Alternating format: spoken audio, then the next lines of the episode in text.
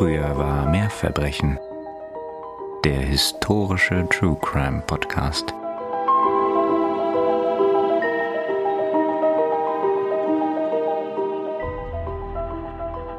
Mary Elizabeth lehnt sich zufrieden in ihrem gemütlichen Verandastuhl zurück und genießt für einen Augenblick die warme Sommerluft und den Klang der vertrauten Stimme ihrer Familie. Ein herrlicher Abend. Lächelnd blickt sie auf die mit Pralinen gefüllte Schachtel in ihrem Schoß. Sie liebt Schokolade und noch schöner ist es, sie gemeinsam zu genießen. Mit einladendem Blick reicht sie die Süßigkeit an ihre Schwester Ida weiter. Danach naschen die Kinder. Als sie an der Reihe ist, lässt die schmelzende Süße der gefüllten Praline Mary Elizabeth erneut lächeln. Zwar sind dies nicht die besten Süßigkeiten, die sie je gegessen hat, doch gut genug, um sich ein weiteres Stück zu genehmigen. Alles ist gut in diesem Moment. Bald würde auch John zurückkehren, und sie würden nochmal ganz von vorne beginnen, als Familie. Dazu jedoch sollte es nicht kommen, denn einen weiteren glücklichen Abend durfte Mary Elizabeth nie erleben. Hm. Und damit sind wir nicht nur wieder zurück in klassischen True Crime Gefilden, in Anführungszeichen, sondern begrüßen euch auch ganz herzlich wieder zurück im neuen Jahr bei Früher war mehr Verbrechen. Euren historischen True Crime Podcast. Und hier sind natürlich wie immer Nina und Katharina, auch bekannt als die Prähistorikerinnen eures Vertrauens und die Autorinnen ins B. falls ihr es noch nicht mitbekommen habt und wir euch nicht schon genug damit genervt haben, wie aufgeregt wir sind. Am 1. März erscheint unser erstes Buch. Gemeinsam natürlich geschrieben, verfasst, recherchiert. Und wir sind total aufgeregt und wenn ihr wollt und auch aufgeregt seid, dann freuen wir uns natürlich umso mehr, wenn ihr uns dadurch supportet, dass ihr das Buch vorbestellt, weil das geht nämlich jetzt schon. Oh mein Gott, es ist so irreal und so krass und so cool. Also vielen, vielen Dank für alle, die das schon gemacht haben. Ja, genau. Also wir freuen uns wirklich riesig und wir sind so gespannt. Also ganz herzlichen Dank, dass ihr uns da schon so toll unterstützt. Und natürlich sind wir jetzt auch das erste Mal nach unserer kleinen Weihnachtspause wieder zurück hier bei euch. Dementsprechend beginnt natürlich die heutige Aufnahme auch mit den allerbesten Wünschen für das neue Jahr. Ja. Und wir hoffen, dass wir dann auch 2023 mit euch verbringen dürfen. Darauf freuen wir uns schon sehr. Oh ja. Hm. In der heutigen Folge geht es um einen Fall, der ganz am Ende des 19. Jahrhunderts die USA in Angst und Schrecken versetzt.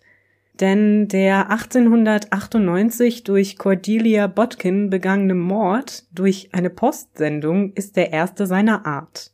Und außerdem ist der Fall auch ein Wunsch einer lieben Hörerin, nämlich der lieben Julia. Vielen Dank dafür. Ganz herzliche Grüße an dich. Und hoffentlich gefällt dir die Folge. Oh ja, viele Grüße auch von mir und auch viele Grüße an alle, die uns schon jemals einen Fallvorschlag geschickt haben. Wir haben mittlerweile mehrere hundert auf unseren Listen, den diversen.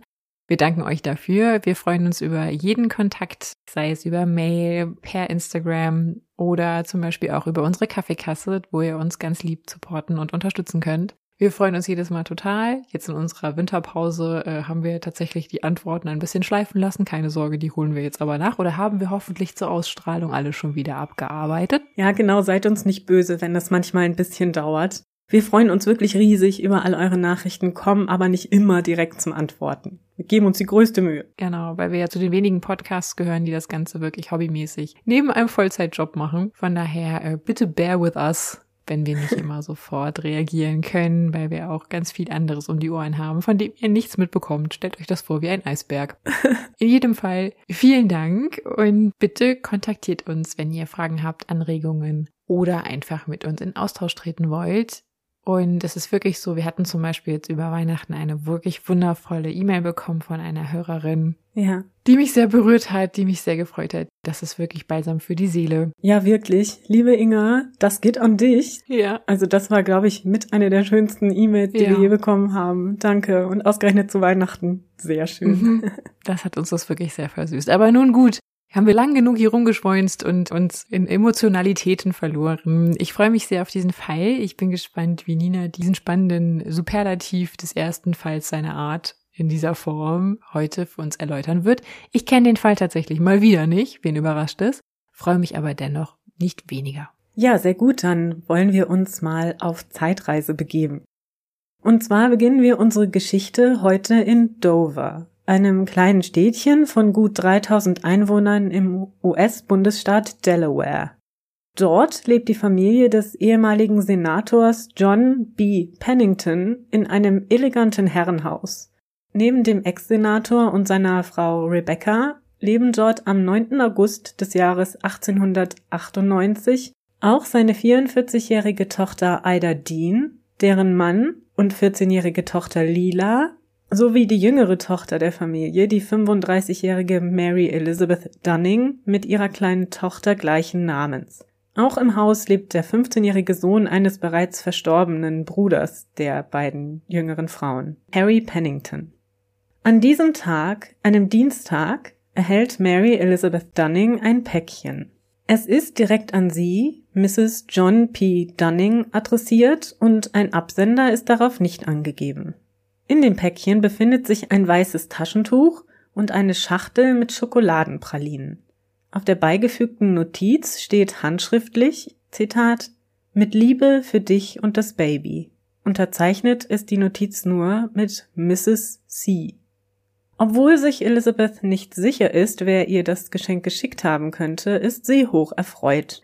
Sie liebt Schokolade über alles und sie hat zwei Freundinnen, die in Frage kämen, nämlich Mrs. Corbally in San Francisco und Mrs. Craven in Salem, Massachusetts.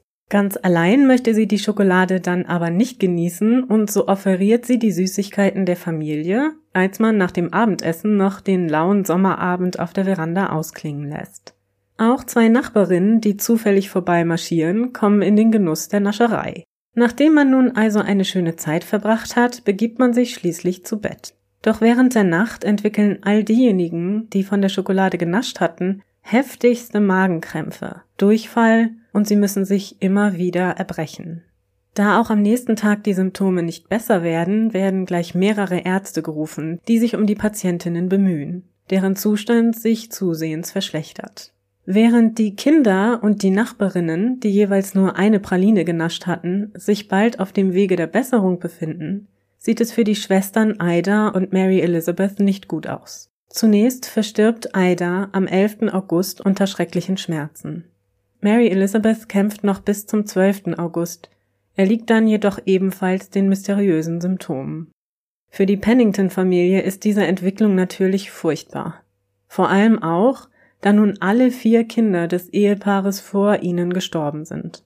John Pennington, der Vater, hat sofort die per Post erhaltenen Pralinen im Verdacht und geht davon aus, dass seine Töchter absichtlich vergiftet worden seien wobei der Anschlag Mary Elizabeth und ihrer Tochter gegolten habe. Kommt er denn auf den Verdacht erst nachdem die Mädchen verstorben sind oder äußert NDR den schon, als noch die Ärzte im Haus sind? Also so, dass man vielleicht sogar schon von den Ärzten irgendein Feedback bekommt, um welches Gift, wenn vorhanden, es sich hier handeln könnte. Ja, genau. Also er äußert den Verdacht schon, dass es an den Pralinen gelegen haben könnte. Eben deswegen, weil nur diejenigen erkrankten, die die Pralinen gegessen hatten. Ja, klar. Aber die Ärzte sind noch der Auffassung, dass es sich um eine Magen-Darm-Erkrankung handelt oder eine mhm. Lebensmittelvergiftung.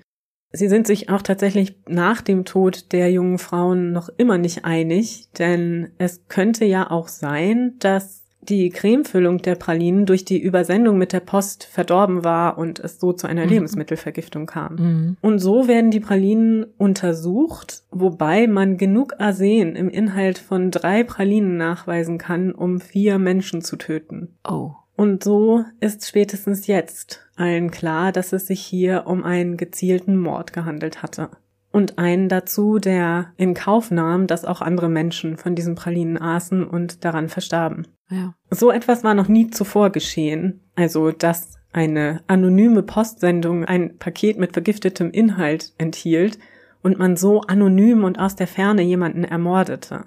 Natürlich löst das in der Bevölkerung große Ängste aus, man mhm. befürchtet nun, dass das jeden treffen könnte und die Leute verlangen von der Politik und den Behörden schnell eine Lösung für den Fall.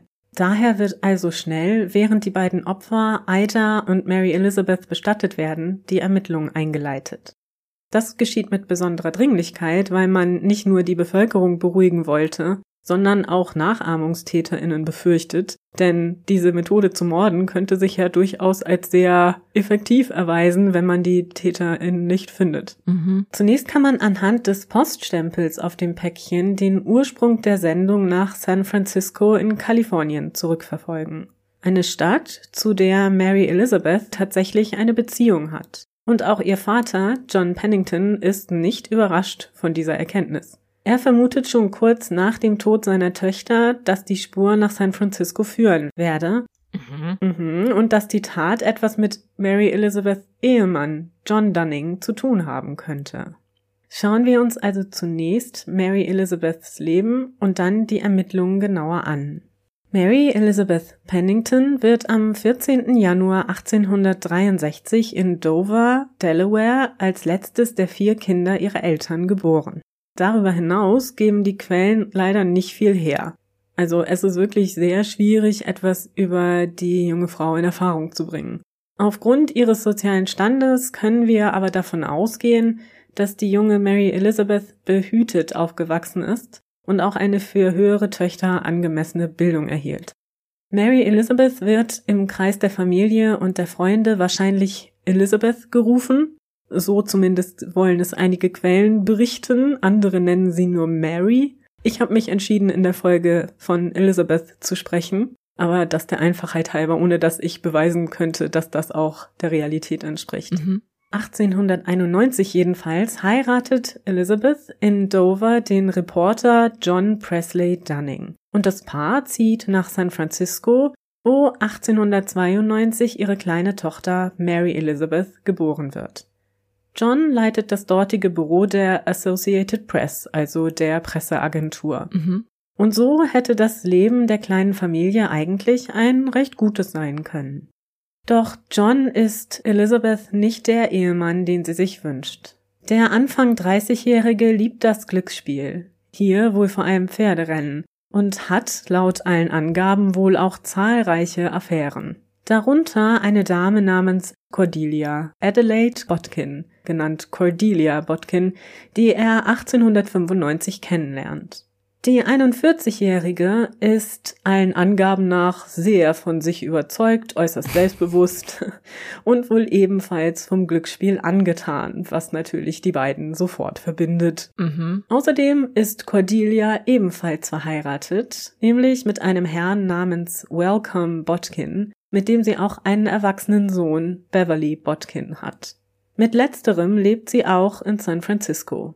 Ihr Mann hingegen ist schon lange in eine andere Stadt gezogen, denn man hatte sich entfremdet und führt nun voneinander getrennte Leben. Mhm. Wie genau die Beziehung zwischen John und Cordelia aussieht und sich entwickelt, können wir natürlich nicht sagen, denn die Beteiligten sind hierüber im Nachhinein natürlich wenig auskunftsfreudig, wie wir uns ja vorstellen können, gerade zu jener Zeit.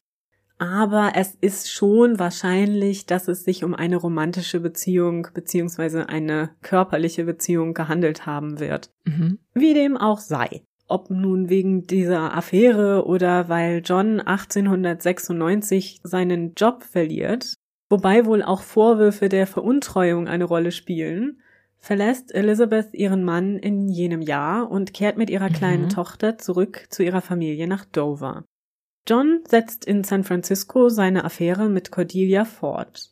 Er bezieht ein Zimmer im Victoria Hotel, in dem auch sie lebt. Und das Paar wird häufig gemeinsam in der Stadt gesehen und Zeugen können später auch belegen, dass er sehr häufig bei ihr zu Hause zu Besuch war. Im März 1898 dann erhält John das Angebot der New Yorker Zeitung Commercial Advertiser, als Korrespondent über den spanisch-amerikanischen Krieg zu berichten. Schon in der Vergangenheit hatte John sich als Kriegsberichterstatter einen Namen gemacht. Ein Erfolg, an dem er nun gerne anknüpfen möchte. Und so nimmt er das Angebot dankend an und macht sich auf den Weg nach Kuba, um mit seinen Nachforschungen und seiner Berichterstattung zu beginnen. Zuvor lässt er wohl noch Cordelia wissen, dass er nicht vorhat, noch einmal nach San Francisco zurückzukehren. Er möchte sich nun mit seiner Frau versöhnen und wieder mit ihr und der gemeinsamen Tochter zusammenleben. Dies verabredet das Ehepaar auch wohl bei einem Treffen, bevor John nach Kuba aufbricht, und es wird verabredet, dass man nach seiner Rückkehr aus Südamerika gemeinsam nach New York ziehen möchte. Cordelia ihrerseits ist natürlich wenig erfreut von diesen Nachrichten. Sie soll wirklich hoch emotional reagiert haben, John sehr tränenreich verabschiedet haben, ihn anflehend, sie doch nicht zu verlassen. Ob das alles so stimmt, ist natürlich auch schwer nachzuvollziehen für uns heute, aber so die Geschichte. Sie hat natürlich keinerlei Möglichkeit, John aufzuhalten, und so bleibt sie letztendlich alleine in San Francisco zurück. In den kommenden Monaten erhält Elizabeth Dunning, also Johns Ehefrau, einige anonyme Briefe. Diese sind recht bedrohlichen Inhaltes und sprechen davon, dass John sich in San Francisco mit einer sehr eleganten, hinreißenden Frau träfe und dass hm. Elizabeth sich lieber aus seinem Leben heraushalten solle, wenn sie wisse, was gut für sie sei.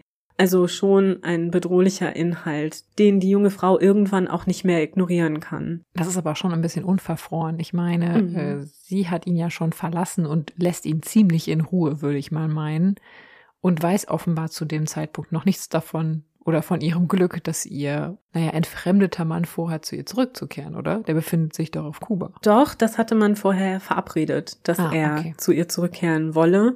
Aber wie dem auch sei, also das geht natürlich überhaupt nicht, da solcherlei Drohbriefe zu schreiben. Und das ist natürlich auch eine große Belastung für Elizabeth, weswegen sie die Briefe auch ihrem Vater zeigt und auch John in Briefen davon berichtet.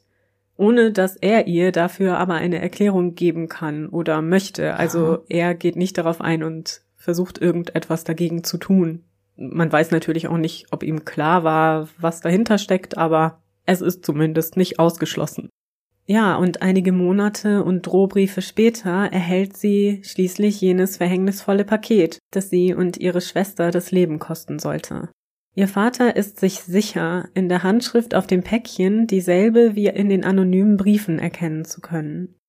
Auch John Dunning, der nach der Benachrichtigung über den Tod seiner Frau am 20. August, also acht Tage nach ihrem Tod, nach Dover zurückkehrt, werden das Päckchen und die Briefe gezeigt und er vermeint darin die Handschrift Cordelia Botkins zu erkennen. So sagt er hm. zumindest. Sagt er das sofort oder später? Nee, sofort und das sagt er auch den Ermittlern, die natürlich jetzt sofort mit ihm sprechen wollen. Es liegt ja nahe, dass er damit vielleicht irgendwas zu tun hat, zumal auch der Vater ja den Verdacht geäußert hatte.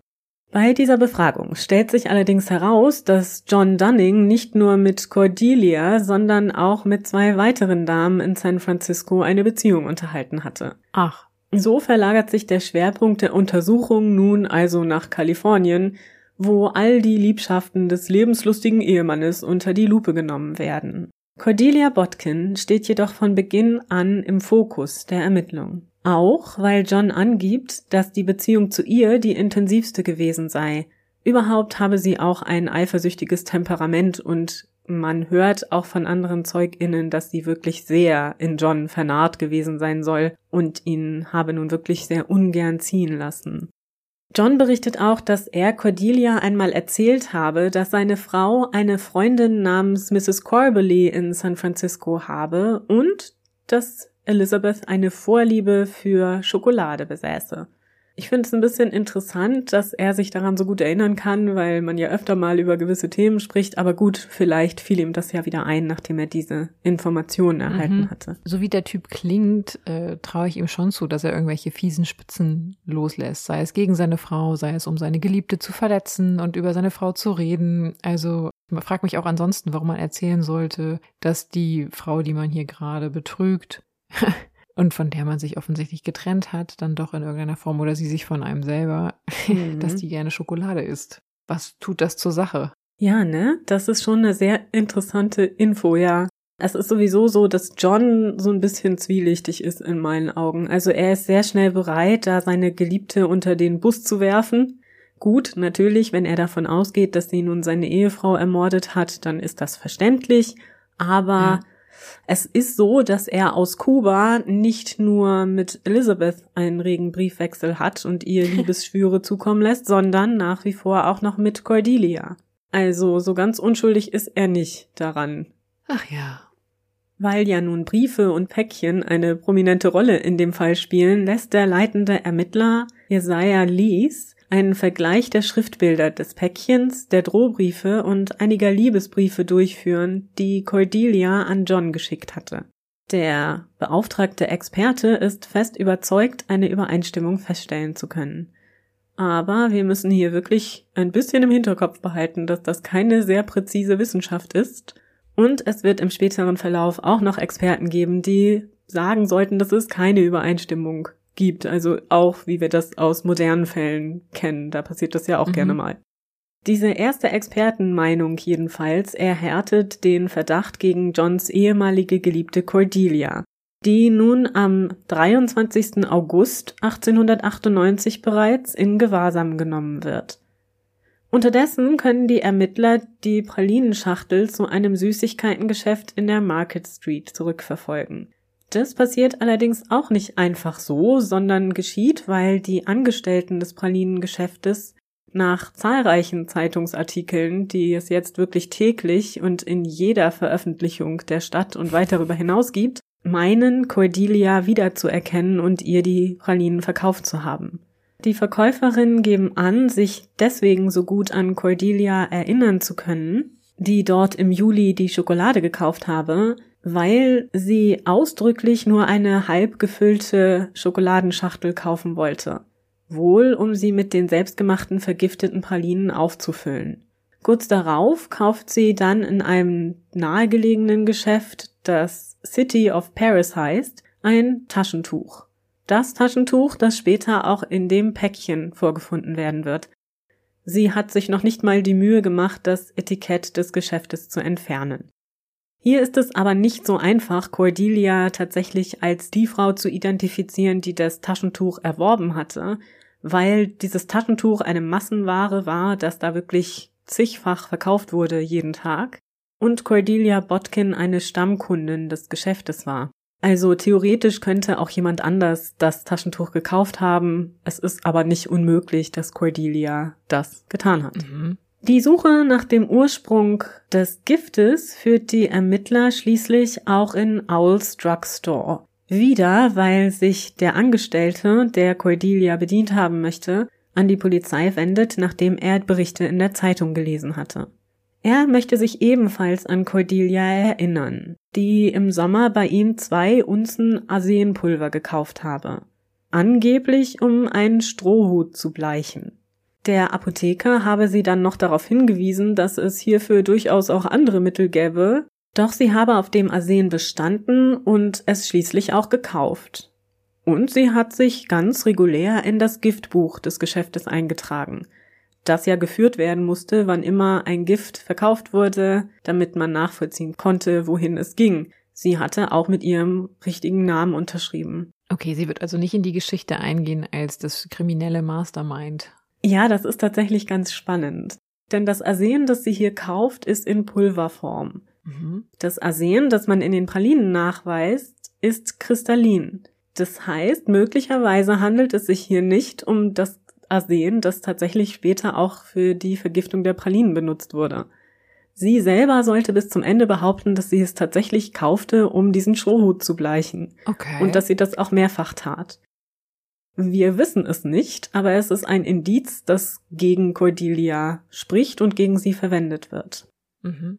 Wie dem auch sei, Freundinnen von Cordelia wissen angeblich auch zu berichten, dass sie, also Cordelia, sich seit einiger Zeit nicht nur für die Wirkung von Arsen auf den menschlichen Körper interessiert habe, sondern sich auch danach erkundigt habe, ob man bei der Versendung eines Päckchens einen Absender angeben müsse. Schließlich erinnert sich sogar der Postmitarbeiter, der Cordelia bei der Versendung des Päckchens bedient hatte, an sie. Das ist einem Zufall geschuldet, denn der Name des Herrn ist John Dunnigan und das Paket ging ja an eine Mrs. John Dunning, dass er so mhm. amüsiert war über die Namensähnlichkeit, dass ihm das im Gedächtnis geblieben war. Die Beweislast gegen Cordelia ist also relativ erdrückend, weshalb man sich nun entschließt, sie des Mordes anzuklagen. Doch das gestaltet sich zunächst schwierig. Es ist nicht ganz klar, welches Gericht für den Fall zuständig ist. Auch das ein Novum, denn der Mord war ja in Delaware geschehen, doch hatte die Verdächtige den Bundesstaat selber nie betreten. So ringen die Anwälte beider Seiten um die für sie günstigere Entscheidung. Die Anklage hält eine Verhandlung in Delaware für günstiger, da die Opfer von dort stammten und die Stimmung gegen die vermeintliche Täterin mhm. aufgeladener sein dürfte. Man verspricht sich also so eine leichtere Verurteilung. Und aus dem genau selben Grund kämpft die Verteidigung um eine Verhandlung in Kalifornien. Schließlich sollte es auch so kommen. Der Supreme Court entscheidet, dass der Fall in San Francisco verhandelt werden soll. Dort beginnt die Verhandlung unter dem Vorsitzenden Richter Cook und unter riesigem öffentlichen Interesse, also das Gerichtsgebäude soll förmlich überrannt gewesen sein mit Passantinnen, die sich das anschauen wollten, am 5. Dezember 1898. Wie gesagt, wird der Fall seit seinem Bekanntwerden in allen Details in der Zeitung diskutiert.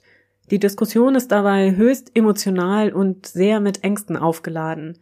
So kennt jeder die Geschichte um die Liebhaberin, die die Ehefrau durch vergiftete Schokolade per Post ermordete. Und Cordelia wird zu einem der meistgehassten Menschen des Landes. Wobei natürlich auch John nicht unbedingt gut wegkommt, denn er hat ja ebenfalls Anteil an dieser Affäre und somit auch am Tod seiner Frau und seiner Schwägerin. Zur Verhandlung jedenfalls erscheint Cordelia, die nach wie vor ihre Unschuld beteuert, ganz in Schwarz mit einem langen Schleier und scheint, zumindest äußerlich, ziemlich gefasst und nach wie vor selbstbewusst zu sein. Nach zahlreichen Verhandlungstagen und unzähligen Zeugenaussagen wird sie schließlich des zweifachen Mordes für schuldig befunden und in der Folge zu einer lebenslangen Freiheitsstrafe verurteilt. Diese tritt sie im Branch County Gefängnis an, wo sie die nächsten Jahre verbringen sollte. Ihr Ehemann Welcome Botkin reicht im März 1899 die Scheidung ein, da sie nun eine verurteilte Verbrecherin ist. Ihr Gesundheitszustand beginnt sich zusehends zu verschlechtern. 1904 kann ihr Anwalt nochmal eine zweite Verhandlung erreichen, da eine Entscheidung in einem anderen Fall, nämlich gegen den des Mordes angeklagten Albert Hoff in Kalifornien einen Präzedenzfall schafft. Auch in diesem Fall hatte es hauptsächlich Indizienbeweise gegeben, und der Richter hatte zu den Geschworenen vor der Urteilsfindung gesagt, dass Indizienbeweise höher zu bewerten seien als direkte Beweise, da sie, Aha. also die Indizienbeweise, sicher nicht gefälscht sein könnten. Wie kommt er denn auf diese interessante Annahme? Ja, keine Ahnung, aber dass das nicht geht, ist uns heute klar und seit diesem Präzedenzfall des Verfahrens gegen Albert Hoff auch den Menschen jener Zeit und da etwas ähnliches auch im Fall der Cordelia Botkin geschehen war, nämlich dass der Richter darauf hingewiesen hatte, dass die Indizienbeweise sehr hoch zu bewerten seien, konnte ein zweites Verfahren angestrengt werden. Doch auch das hat keinen Erfolg. Cordelia wird erneut für schuldig befunden und verbleibt im Gefängnis. Etwas später vermeint Richter Cook, der regelmäßig das Grab seiner verstorbenen Frau besucht, sie dabei in der Stadt gesehen zu haben. Also sie marschiert quasi fröhlich durch die Straßen, während sie eigentlich im Gefängnis sitzen sollte. Daraufhin wird eine Untersuchung eingeleitet, die herausfindet, dass Cordelia sich angeblich durch sexuelle Gefälligkeiten von den Wärtern gewisse Freiheiten erschlichen habe. Allerdings will das niemand im Gefängnis bestätigen, also 1906 jedenfalls wird Cordelia Botkin ins St. Quentins Gefängnis verlegt. Ihre psychische Gesundheit beginnt mehr und mehr zu leiden und sie entwickelt eine schwere Depression. Wohl auch, weil zwischen 1900 und 1907 sowohl ihr Vater als auch ihr Ex-Mann, ihr Sohn und letztlich John Dunning versterben. 1910 versucht Cordelia Botkin eine vorzeitige Entlassung aufgrund ihres Gesundheitszustandes zu erwirken, doch ohne Erfolg. Am 7. März 1910 verstirbt sie in St. Quentins Gefängnis im Alter von 56 Jahren. Ja, und ob der Gerechtigkeit in diesem Fall Genüge getan wurde, das wird sich abschließend tatsächlich nie völlig klären lassen. Denn auch wenn wir heute den Fall relativ klar so interpretieren können, dass Cordelia Botkin tatsächlich die Täterin war, so muss man auch ganz klar sagen, dass ihre Verurteilung hauptsächlich auf Indizien beruhte. Mhm. Die aber ja auch im Zweifelsfall auf eine der anderen Geliebten hätten zutreffen können, oder? Also ich weiß natürlich nicht, inwieweit die überhaupt in den Fokus der Ermittlungen gerieten oder nicht. Aber sagen wir so, die Story, dass er erzählt, dass seine Frau gerne Schokolade isst, wo die wohnt, welche Freundin die hat und welche nicht, das wird er im Zweifelsfall ja auch den anderen Damen erzählt haben. Das ist also quasi kein solitäres Täterwissen, was du haben musst und was jetzt in dem Fall nur Cordelia hätte haben können. Und der Einkauf von Arsen, der war zu dem Zeitpunkt ja jetzt nicht so super ungewöhnlich, ne, wie er jetzt zum Beispiel heute anmuten würde. Und ich mhm. frage mich, waren, wurden denn die anderen Frauen auch überprüft? Nein, also zumindest nicht weitergehend, da John sich sehr schnell auf Cordelia einschoss. Also mhm. die anderen Frauen wollte er gar nicht weiter diskutieren. Das hat er auch in der Gerichtsverhandlung immer wieder gesagt. Das tut nichts zur Sache und wer das war, ist nicht wichtig. Mhm. Also er hat schon sehr schnell mit dem Finger auf Cordelia gezeigt. Das kann ja zum einen heißen, dass er sich sicher war, dass sie es war und dass sie es war. Klar. Zum anderen kann es auch sein, dass er andere Leute schützen wollte oder dass es andere Gründe dafür gab. Ja, oder dass er ihrer überdrüssig war und vielleicht eine der anderen Damen favorisierte, die die wirkliche Täterin war. Mhm. Das wissen wir natürlich alles nicht. Das ist jetzt auch gerade natürlich nur reine Spekulation. Es kann auch gut sein, dass sie die Täterin war ja. ähm, und mehrfach Arsen gekauft hat. Vielleicht auch gerade wirklich dieses Arsen, dieses pulverisierte Arsen, um später dann sagen zu können, ich habe zwar Arsen gekauft, aber offenbar ist es nicht genau das, was eingesetzt wurde, hat aber natürlich vielleicht hinter dem Rücken der Behörden noch eine zweite Dosis gekauft, dann in der kristallinen Form. Aber das wissen wir alles nicht, ne? Nee, ganz genau. Und deswegen wird sich das auch nie vollkommen klären lassen. Es ist aber so, dass die Quellenlage zu diesem Fall keine besonders gute ist. Das ist mir tatsächlich auch erst bei der Recherche so richtig bewusst geworden. Ich dachte eigentlich immer, das wäre ein bekannterer Fall, da gibt es bestimmt so einiges zuzusehen. Aber das ist nicht so. Es gibt nicht viele Quellen und die Quellen sind sich äußerst uneinig. Mm, es ist erstaunlich oft so, dass mit sehr großer Überzeugung gesagt wird, dass Cordelia auf jeden Fall die Täterin war in diesem Fall. Auch wenn ich denke, dass es so war. Also ich glaube mhm. schon, dass dies war, einfach in Ermangelung anderer Möglichkeiten. Aber das bedeutet ja nicht, dass man die Möglichkeiten nicht hätte haben können, hätte man damals besser nachgeforscht. Denn man muss ja überlegen, dass die Behörden, also die Polizei, mhm. unter einem unglaublichen Druck stand. Wirklich einem riesigen Druck, diesen Fall so schnell wie möglich aufzuklären. Es drohte wirklich Panik auszubrechen in der Bevölkerung, aus lauter Angst, dass solche Fälle wieder passieren. Und die Zeitungen betonten das sogar, betonten, wie wichtig das jetzt sei und forderten Aufklärung weil man ja sonst Nachahmungstäter befürchten müsse, weil das ja sonst auch jeder tun könne, jeder könne Opfer werden. Also die Zeitungen haben hier wirklich eine große Rolle gespielt und schürten auch die Angst vor so einem Giftmord per Post. Mhm. Und so ist Cordelia Botkin natürlich unrühmlich in die Geschichte eingegangen, wahrscheinlich zu Recht. Aber eine solche Verurteilung rein auf Indizien beweisen muss man zumindest immer mit einem kleinen Quäntchen mhm. Skepsis betrachten. Also, dass wir jetzt 100% sagen können, Cordelia Botkin ist die Giftmörderin, ist zu weit gegriffen. Sie war wahrscheinlich die Mörderin von Mary Elizabeth Dunning und Ida Dean. Ja. Und dieser Fall ist ja auch so angsteinflößend und so perfide, weil wirklich so viele Menschen hätten sterben können an dieser Attacke, was die Person, die verantwortlich ist, ja in Kauf nimmt. Und ursprünglich mhm. war das ganze ja an Mary Elizabeth und ihr Baby, also die sechsjährige mhm. Mary Elizabeth, ja. adressiert. Und Kinder sind jetzt Schokolade auch nicht so abgeneigt. Also da ist schon auch ein Anschlag auf das Kind verübt worden. Auch wenn das Kind am Ende Glück hatte, weil es nur eine der Pralinen gegessen hatte, die tatsächlich aus dem Pralinengeschäft stammte, die also nicht vergiftet waren. Das waren die nicht gefüllten, mhm. also reine Schokoladenstückchen und die gefüllten hatte Cordelia wahrscheinlich zu Hause selber gemacht. Oder wer auch immer die Täterin mhm. dann in diesem Fall war. Also ich nehme auf jeden Fall mit, sollte mir jemand Süßigkeiten schicken und ich weiß nicht genau, von wem es kommt, gegebenenfalls nichts davon zu essen. Ja, das ist auf jeden Fall ein Gedanken wert, ne? wenn man nicht weiß, mhm. wer das einem schickt oder wer das einem gibt, darüber nachzudenken, ob da nicht vielleicht doch irgendwas im Busch sein könnte. Auf jeden Fall kann ich gut verstehen, dass das ein Gedanke ist, der die Menschen damals sehr beunruhigte. Das ist mhm. keine schöne Vorstellung. Ja, gut. Und in diesem Sinne sind wir diese Woche dann doch auch recht zügig fertig geworden. Ich hoffe aber trotzdem, dass ihr die Geschichte interessant fandet und da gibt es noch einen Fall, der Cordelia vielleicht sogar inspiriert haben könnte. Ich gehe da jetzt gar nicht weiter drauf ein. denn der wird sicher noch Gegenstand in unserem Podcast. Und wenn ihr den schon kennt und Lust darauf habt, dann könnt ihr es uns ja mal wissen lassen. Oder wenn ihr einfach gerne wüsstet, was das für ein Fall ist. Das ist nämlich auch ganz spannend. In diesem Sinne freuen wir uns dann sehr auf in zwei Wochen und entlassen euch mit ganz lieben Grüßen und den allerbesten Wünschen in das neue Jahr, weil für uns ist das jetzt ja quasi die Neujahrsfolge. Und dann freuen wir uns, wenn wir euch wieder begrüßen dürfen zu Früher war mehr Verbrechen. Eurem historischen True Crime Podcast.